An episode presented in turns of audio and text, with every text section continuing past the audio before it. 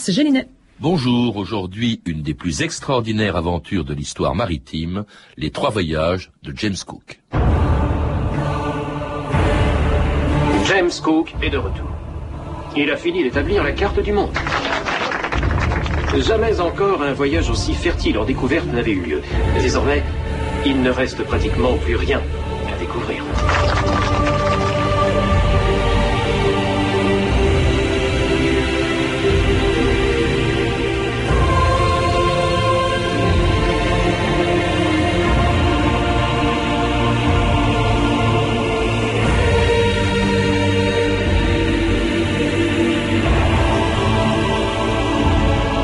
2000 ans d'histoire.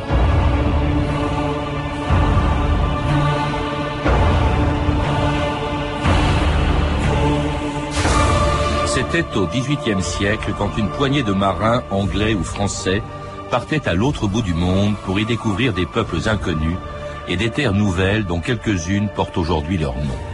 Ils s'appelaient Yves de Kerguelen, Samuel Wallis, Marion Dufresne, Bougainville ou La Pérouse. Et le plus célèbre d'entre eux était sans doute celui qui, au terme de trois voyages dans le Pacifique, y trouva la mort aux îles Hawaï le 14 février 1779. C'était la fin d'une odyssée commencée onze ans plus tôt, quand l'amirauté britannique et la Royal Society de Londres confiaient une des plus extraordinaires expéditions maritimes de l'histoire à un homme dont personne ne connaissait encore le nom. Eh bien, monsieur Cook, je suis heureux de vous annoncer votre promotion au rang de premier lieutenant et de vous remettre votre ordre de mission. Je place ma confiance en vous. Rassemblez un équipage et préparez votre navire à prendre la mer. Nous ferons route au sud-sud-ouest jusqu'à Biscay, puis à l'ouest de Finistère pour y trouver les alliés. Nous devons passer par Rio et le Cap Horn jusqu'au Pacifique. Au mois de juin, nous atteindrons Tahiti, où nous devons faire escale afin d'observer l'éclipse de Vénus. Et après cela, j'ai reçu l'ordre d'ouvrir cette enveloppe cachetée et nous apprendrons le véritable but de notre voyage.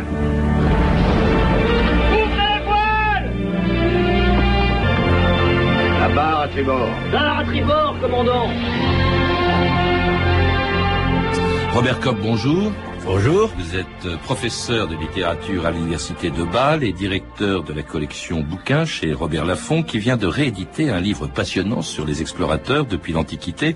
Et alors on y trouve bien entendu James Cook dont le premier des trois voyages dans le Pacifique commençait en 1768. Alors à l'époque, faut le rappeler, il avait déjà 40 ans, il venait à peine d'être nommé officier euh, et, il n'était pas noble. Hein. C'était assez rare pour un roturier euh, dans toutes les marines, d'ailleurs en France aussi à la même époque, de pouvoir devenir officier. Et il était même le fils d'un employé de ferme. Hein. C'était un autodidacte qui n'était pas du tout prédisposé à devenir le grand Cook qu'il est devenu. Vous avez raison, Cook était d'origine tout à fait modeste. Il était euh, garçon de ferme, il était euh, domestique et il s'est d'abord euh, engagé dans la marine marchande. Mais il faut rappeler quelle était la situation euh, de l'Europe euh, dans les années 1750-1760. C'était la guerre de sept ans. Et ceux qui voulaient faire fortune s'engageaient comme marins ou comme soldats. Le deuxième aspect, c'est la guerre maritime. C'est au cours de cette guerre que l'Angleterre devient la première puissance maritime et coule, hélas, des dizaines et des dizaines de bateaux français. Et le troisième aspect, peut-être le plus important à long terme, c'est ce qui s'est passé euh, en Amérique et aux Indes. Oui, alors il faut rappeler que Cook justement participe à Voilà. cette guerre de sept ans. Euh, il va au Canada où il se bat d'ailleurs contre la France, mais en même temps, il va établir des cartes très très précises du Canada, de Terre-Neuve, et c'est pour cette raison, je crois, que finalement on décide de lui confier euh, une expédition euh, qui doit partir dans le Pacifique. On l'a entendu pour euh, observer le passage de Vénus devant le Soleil. Plusieurs Oui. bateaux euh, de plusieurs pays étaient envoyés là-bas et lui est envoyé à Tahiti pour ça. Oui. Alors, si je reviens un instant à la guerre de sept ans, c'est pour dire que, premièrement, c'est là qu'il euh, a fait ses premières armes. Il a commandé un petit navire euh, sur le Hudson et euh, il a fait des relevés géographiques. Sauf que, en 1763, il y a le traité de Paris. La guerre se termine. Et il y a quantité d'officiers et de soldats qui sont au chômage et qui se reconvertissent soit dans la marine marchande, soit dans l'exploration. Et c'était le cas de Cook, euh, dont on avait remarqué les relevés particulièrement précis qu'il avait fait euh, sur le Saint-Laurent. Robert Kopp, donc il y a, y a, cette observation de Vénus. Ça, c'était ah oui, alors ça c'est le principal. deuxième. Alors ça c'est le deuxième. Je pense que euh, la première chose, c'est qu'il y avait beaucoup de personnel qui était disponible pour être envoyé en mission. Et le deuxième objectif, c'est que on attendait le deuxième passage de Vénus sur le Soleil un astronome, Halley, avait euh, calculé le passage de Vénus sur le Soleil en 1761, premier passage, en 1769, deuxième passage. Le premier, on l'avait raté pour cause de guerre. Alors on voulait absolument avoir le second. Mais c'était pour des calculs, c'était très important pour des calculs astronomiques à, l'époque. Il y avait aussi et, pour mesurer la Terre. Il y avait aussi un autre objectif qui était de découvrir une Terre mythique. C'était ce qu'on appelait la Terra Australis, en fait le continent antarctique que personne ne connaissait encore que personne ne connaissait encore. Quand Cook se fait donner une mission par l'amirauté et par la société royale, c'est-à-dire euh, une société savante, une académie, mhm. il a une lettre de charge. Il a une lettre de mission, euh, dirait-on aujourd'hui. Alors, il y a euh, les laboratoires astronomiques d'une part, et d'autre part, il y a cette espèce de terre qu'on n'a pas encore mhm. cernée, l'Australie. On lui dit donc euh, de partir et on lui prescrit plus ou moins son itinéraire.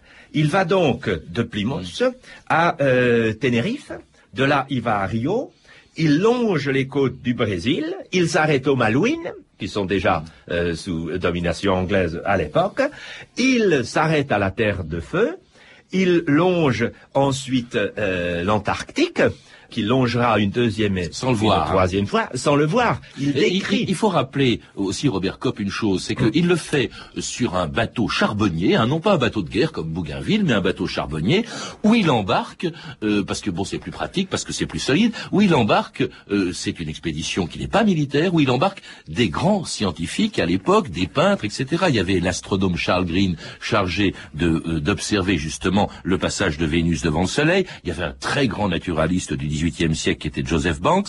Il y avait également un dessinateur, Buchan, un peintre, Parkinson, qui reviendra avec des tas de peintures de tout ce qu'il a pu voir dans ces pays inconnus. Et tous ces gens-là, donc, arrivent, vous le disiez, euh, à Tahiti en avril 1769.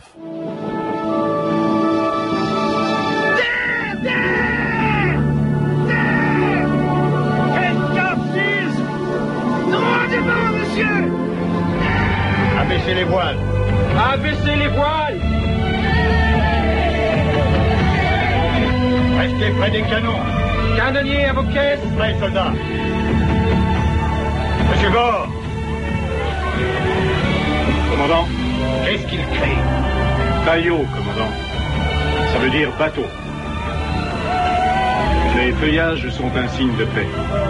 Messieurs, messieurs, s'il vous plaît. Le journal de bord. Le 13 avril 1769. Aujourd'hui, après un voyage de huit mois, nous avons jeté l'ancre dans la baie de Matavia, dans l'île de Tahiti, avec sept semaines d'avance. À Tahiti À Tahiti et c'était donc l'arrivée de Cook et de son bateau, l'Endeavour, à Tahiti, euh, où Cook d'ailleurs passera à chacun de, de ses voyages, il en fait trois dans le Pacifique, accueilli très chaleureusement dans une île, il faut le rappeler, euh, Robert Cobb, qui n'a pas été découverte par Cook, elle a été découverte, je crois, trois ans plus tôt par un autre Anglais qui était Samuel Davis. Il avait deux prédécesseurs, c'était Wallis d'abord et euh, Bougainville euh, ensuite. Il a été le troisième. Voilà.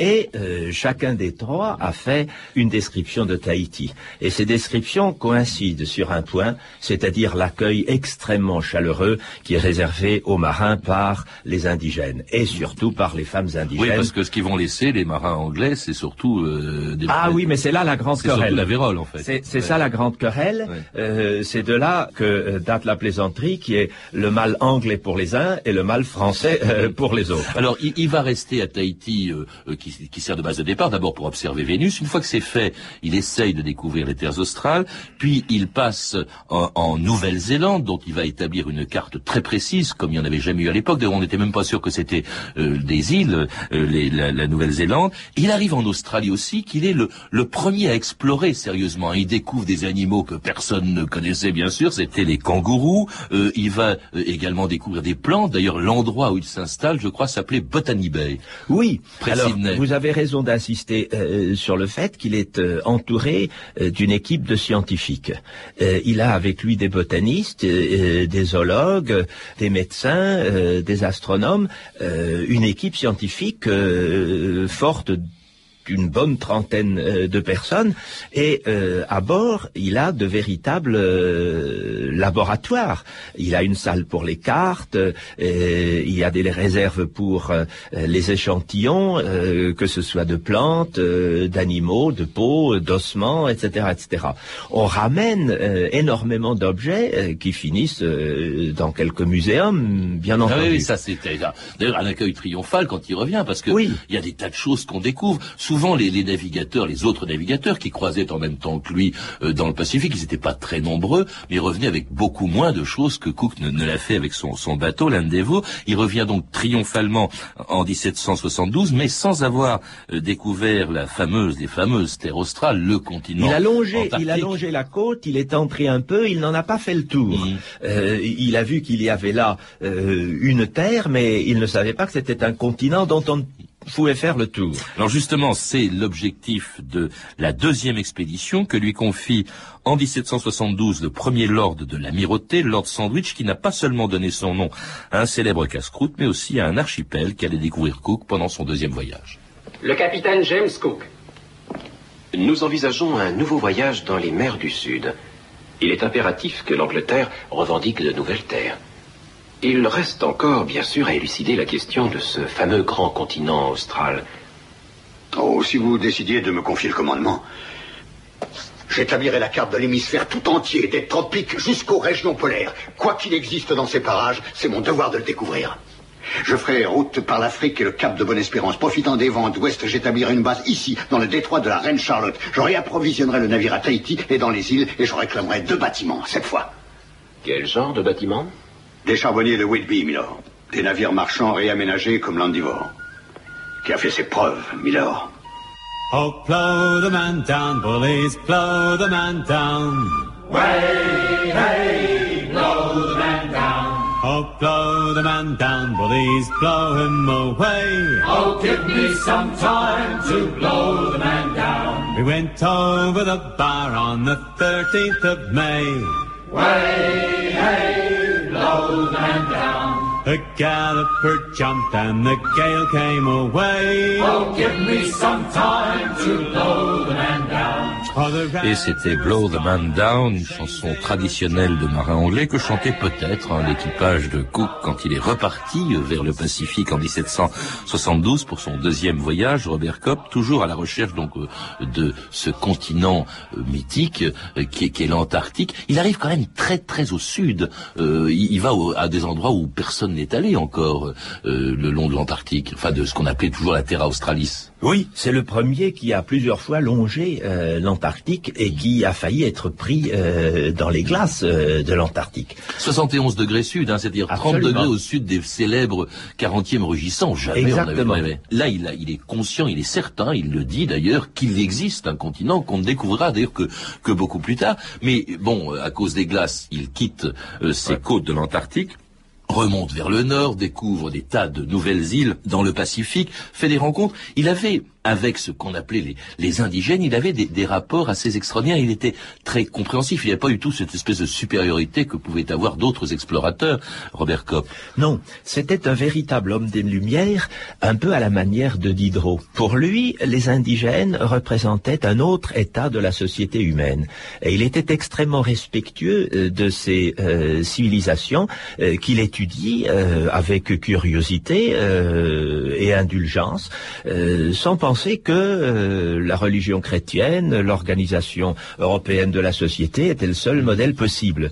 Et surtout, euh, à Tahiti, il rencontre une sorte de société un peu paradisiaque, euh, liberté sexuelle totale, absence de Donc il ne profitait pas, il faut le rappeler, c'était un très chaste. C'était très fidèle à sa femme qui l'attendait en Angleterre. Oui, c'est son équipage qui en profitait beaucoup plus et elle avait parfois du mal à réembarquer tous ses marins. toujours est-il qu'il étudie ces sociétés, il les décrit, leurs coutumes, et euh, il ne pense pas du tout devoir imposer une quelconque supériorité. Il, n'est pas un missionnaire dans l'âme. Oui, parce qu'il assiste même à, Tahiti euh, à un sacrifice rituel qui est absolument très impressionnant, sans doute, euh, et il dit rien. Il n'intervient pas. non, non, il n'intervient pas. Extrêmement, extrêmement respectueux, un homme extrêmement tolérant. Et, et respectueux aussi, Robert Kopp, de la vie de ces hommes, parce que ce qu'il y a d'extraordinaire quand même, il faut rappeler que le Pacifique, personne euh, ou très peu de gens le, le connaissaient. il, il, a que son deuxième voyage a duré trois ans. Je crois qu'il n'y a eu, ce qui était exceptionnel, euh, qu'un mort euh, à bord, alors que tous les équipages étaient décimés par une maladie terrible, bien sûr, celle des navigateurs, qui était le scorbut. Très bon patron, très bon patron, ayant toujours à bord un ou plusieurs médecins. Euh, lors de son deuxième voyage, par exemple, il euh, embarque aussi un appareil à distiller l'eau une invention euh, de Bougainvilliers d'ailleurs, ce qui montre que euh, un des soucis euh, de ces marins, c'était l'eau potable. Mm. Et en effet, il y a beaucoup moins de morts dans ces expéditions à lui que dans d'autres expéditions. Il n'empêche que, il le dit dans ses récits de voyage, il est de temps en temps quand même obligé de laisser les malades lors d'une escale, quitte à les faire récupérer par d'autres bateaux. Ça arrive même à coup. Et le scorbut ne l'épargne pas. Et lui-même, lors du deuxième voyage, tombe gravement malade d'ailleurs. Cela dit, euh, on embarquait à bord. D'abord, c'était ce bateau était ces bateaux parce que aussi bien ceux du, premier, celui du premier, hein, qui était euh, l'Endeavour, que les autres euh, dans la Resolution et l'Adventure euh, étaient donc des bateaux charbonniers. Hein. C'était assez étonnant parce que c'était des bateaux massifs. C'était pas l'élégance des grandes frégates de guerre. Mais l'avantage d'une énorme cale. Voilà. Et il y avait dedans, il y avait des, de la nourriture la plus fraîche possible, beaucoup de vitamines, Pour la choucroute. Hein, il paraît que la choucroute c'était excellent contre le scorbut. Exactement. Alors ce, retour du deuxième voyage donc euh, est encore un immense succès, au point d'ailleurs qu'on va lui confier un troisième voyage dans dans le Pacifique. Cette fois, c'est dans le Pacifique Nord hein, que qu'on l'envoie Robert Kopp. Il s'agit d'aller découvrir des côtes qu'on connaît presque pas, pratiquement, c'est-à-dire à la côte nord-ouest du continent américain, hein, des, actuels États-Unis, hein, euh, et puis aussi ce qu'on appelait euh, le passage du Nord. Ça, c'est un vieux mythe qui date de la découverte du continent américain. Est-ce qu'on peut passer au nord de ce continent pour aller de l'Atlantique au Pacifique, c'est ça? Exactement. Lors du troisième voyage, on lui donne une nouvelle lettre de mission et on ajoute un chapitre. Il conforte les positions précédentes euh, pour prendre encore quelques îles pour le roi d'Angleterre et on lui demande euh, de chercher ce passage du nord-ouest, c'est-à-dire le détroit de Bering et il euh, installe une nouvelle base aux îles Hawaï. Alors justement, Cook n'a pas découvert la plupart des îles où il est passé. Il en a découvert pas mal, notamment celles qu'on appelle l'archipel Cook aujourd'hui. Il y en a eu beaucoup, mais d'autres avaient déjà été découvertes avant lui, que ce soit l'île de Pâques. Il découvre une île qui s'appelle l'île Christmas, et surtout, justement, euh, il va découvrir en 1778, euh, après un nouveau passage à Tahiti, il va découvrir un archipel encore inconnu et dont la population, arrivée au 5e siècle, est resté coupé du reste du monde pendant plus de 1300 ans. D'après ce que j'ai cru comprendre, commandant, cette île s'appelle Hawaï. Le roi, c'est le vieillard tout maigre, s'appelle Kolanyopu. Et le grand prêtre, Koa. L'Ono, c'est vous, commandant. J'ai l'impression qu'ils attendaient la venue de quelqu'un comme vous. Une sorte de dieu, commandant. Dites à Sa Majesté que son île, Hawaï, est un lieu fertile et heureux. Euh, Gaye Moku Naui Nawae, euh, Kanakai Mai Kaino. Son peuple est sans doute le plus juste et le plus honnête de tous les peuples de cette région. Nous n'avons jamais été aussi bien reçus. Et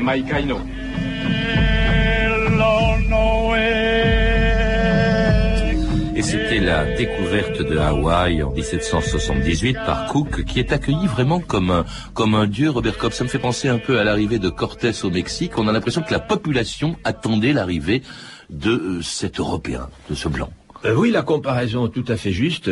Euh, cette population a été coupée du reste du monde pendant des siècles et il est vénéré comme une puissance surnaturelle euh, qui est sortie des mers. Et on lui offre toutes sortes de cadeaux, des présents, des objets précieux. Et de nouveau, il ne profite pas du tout de cette situation, mais il essaie d'observer cette population, leurs croyances et leurs coutumes. Mm. Donc il va se servir de Hawaï comme il se servait de Tahiti comme base de départ pour ces deux missions. D'abord la découverte donc de la côte nord-ouest euh, de, l'Amérique. Je crois que l'île de Vancouver d'ailleurs doit son nom à un officier de l'équipage de Cook. Hein. Exactement. C'est la base arrière pour euh, deux expéditions. Il, va donc euh, vers la côte euh, californienne et la longe vers le nord pour chercher ce passage qui s'appelle maintenant le détroit de Bering. Et pris, surpris par les glaces de l'hiver, il se replie à Haïti pour faire une deuxième tentative. Oui, parce que effectivement, le, donc le passage du nord-ouest, il fallait pour cela passer à travers le détroit de Bering. Il n'est pas le premier, mais il est un des premiers à avoir vu, c'est assez extraordinaire les droits de Bering, parce que au fond, on a deux continents qui sont à proximité l'un de l'autre, que voit Cook justement euh, en, 1778, je crois. Euh, il voit ça, euh, l'Asie et, l'Amérique. il remonte très très au nord, là aussi. Il remonte qu'il était allé très au sud, au 71e parallèle au sud. Il va au 71e parallèle au nord. Mais alors justement, il y a l'hiver qui arrive et il, il, est obligé de se replier. Il se replie, mais avec l'idée qu'il va revenir. Et où est-ce qu'il se replie À Hawaï. Et c'est là que euh, le drame se, produit justement en février 1779. Qu'est-ce qui s'est passé? Ces hommes qui l'ont accueilli comme un dieu quelques mois plus tôt, euh, qui vont le tuer. Il y a plusieurs versions soit que euh, ces populations pensaient qu'une seule apparition de ce Dieu était concevable et que le retour euh, devait annoncer quelque malheur et qu'ils l'ont donc tué pour cette raison-là, ou alors euh, c'est qu'il y a eu des problèmes concernant des vols, du chapardage, l'exploitation de la population et que ça se soit mal passé à ce moment-là. Ça a été terrible parce que je crois qu'ils ont euh, son corps a été littéralement dépecé, déchiqueté, hein, et pour que euh, on ne euh, il soit pas mangé parce qu'il y avait de l'anthropophagie dans ces îles, ah, oui, bien le dire. L'équipage réussit à obtenir ce qui restait du du corps de Cook. Alors les deux bateaux vont continuer leur route malgré tout. alors là, le long de la côte de la Sibérie, je crois où Catherine II d'ailleurs avait prévu d'accueillir l'équipage, ce qui Oui, parce que vous disiez le passage au nord-ouest était à la mode. Tout à fait. On le cherchait par mer et on le chercher aussi par terre, car parallèlement, Catherine II avait envoyé des chercheurs en Alaska euh, pour explorer cette portion des contrées nordiques. Et puis euh, les, ceux qui succèdent à Cook vont vont donc euh, également passer par le Japon et puis rentrer donc sans Cook. Alors Cook c'est quand même un, personnage assez assez extraordinaire parce que évidemment il devient surtout mort, si j'allais dire, un, héros national, un, mythe. on va donner son nom tout de même à un détroit. on va donner son nom à un archipel. On va même donner son nom, je crois, à la montagne, au point culminant de la Nouvelle-Zélande, qui s'appelle le Mont Cook. Absolument. Et euh, son buste euh, ornera euh, pendant plus d'un siècle la plupart des bateaux à voile ah anglais. oui, oui. C'est devenu un mythe parce que c'était un explorateur hors pair quelqu'un qui avait l'exploration dans le sang. Grand, grand marin, un grand marin. Marin génial. À, une époque où il y en avait d'autres. Il y avait quand même, je les ai cités tout à l'heure, il y avait Bougainville. Ils étaient, il était en compétition en fait, les Français et les Anglais. Euh, il y avait, euh, il y avait Kerguelen, il y avait La Pérouse. Qu'est-ce qui fait qu'au fond, ils se détachent des autres Cook, à votre avis, Robert Kopp? Je pense que euh, d'abord il était vraiment meilleur marin euh, que d'autres. Il avait euh, des instruments plus perfectionnés. Il avait une cartographie qui était mieux faite et il ne cessait d'améliorer d'ailleurs la cartographie du Pacifique. Et ensuite, il était animé d'une curiosité peut-être encore plus universelle que celle qui caractérise les autres voyageurs. curiosité non seulement pour la mer et le ciel, mais pour la faune, pour la flore Or, il a ramené le contenu de plusieurs musées dans ces bateaux. Et c'est pour cela que c'est un véritable homme des Lumières, parce que c'est un découvreur dans l'âme, c'est quelqu'un qui pense que sur Terre, il y a plusieurs civilisations, non pas une seule. Il ne dit pas qu'elles se valent, mais elles méritent toutes d'être étudiées. Merci Robert Cobb. En tout cas, ce quelqu'un, on le retrouve dans le livre que vous venez de rééditer chez Robert Laffont, dans les collections bouquins, Les grands explorateurs des pharaons à Paul-Émile Victor, un livre collectif dirigé par euh, Louis-Henri Parias et dont la première édition date de 1958. Euh, vous êtes également vous-même, Robert Kopp, l'auteur de Baudelaire, Le Soleil Noir de la modernité, publié aux éditions Gallimard, Découverte, pour lequel j'espère que vous viendrez nous, nous parler justement de, de, Baudelaire. À lire également sur James Cook deux beaux livres qui lui consacrent des chapitres, ces merveilleux carnets de voyage de Farid Abdelwahab et de Titouan Lamazou pour les illustrations, euh, parus aux éditions Archipel Studio et Sélection du Reader's Digest, un beau cadeau de Noël, comme cet autre livre aussi, Regard sur le monde, une histoire des cartes de Jeremy Black, publié aux éditions Octopus. Vous avez pu entendre des extraits d'un excellent téléfilm australien, Capitaine James Cook, euh, de Lawrence Gordon Clark. Vous pouvez retrouver ces références en contactant le service des relations auditeurs, en composant le 3230, puis en tapant la touche 1. 34 centimes la minute ou en consultant le site de notre émission sur franceinter.com. C'était 2000 ans d'histoire. Euh, merci à Lévine Caron, Virginie bloch Claire Tesser et Cédric Joseph Julien et à la réalisatrice Anne Kobilac. Bonne fin de semaine à tous et à lundi avec de nouveaux sujets. Lundi, une émission d'histoire en rapport avec l'actualité, l'Ukraine. Mardi, une affaire célèbre au XVIIIe siècle qui a fait de Voltaire le premier intellectuel de l'histoire, l'affaire Calas. Mercredi, un parti qui fut un temps le premier parti de France, le parti radical. Jeudi, le roi du rock'n'roll, Elvis Presley. Enfin, vendredi, la croisade des enfants. Il est 14h30 sur France Inter, l'heure de retrouver Eric Oswald. Merci Patrice Gélinet, à lundi.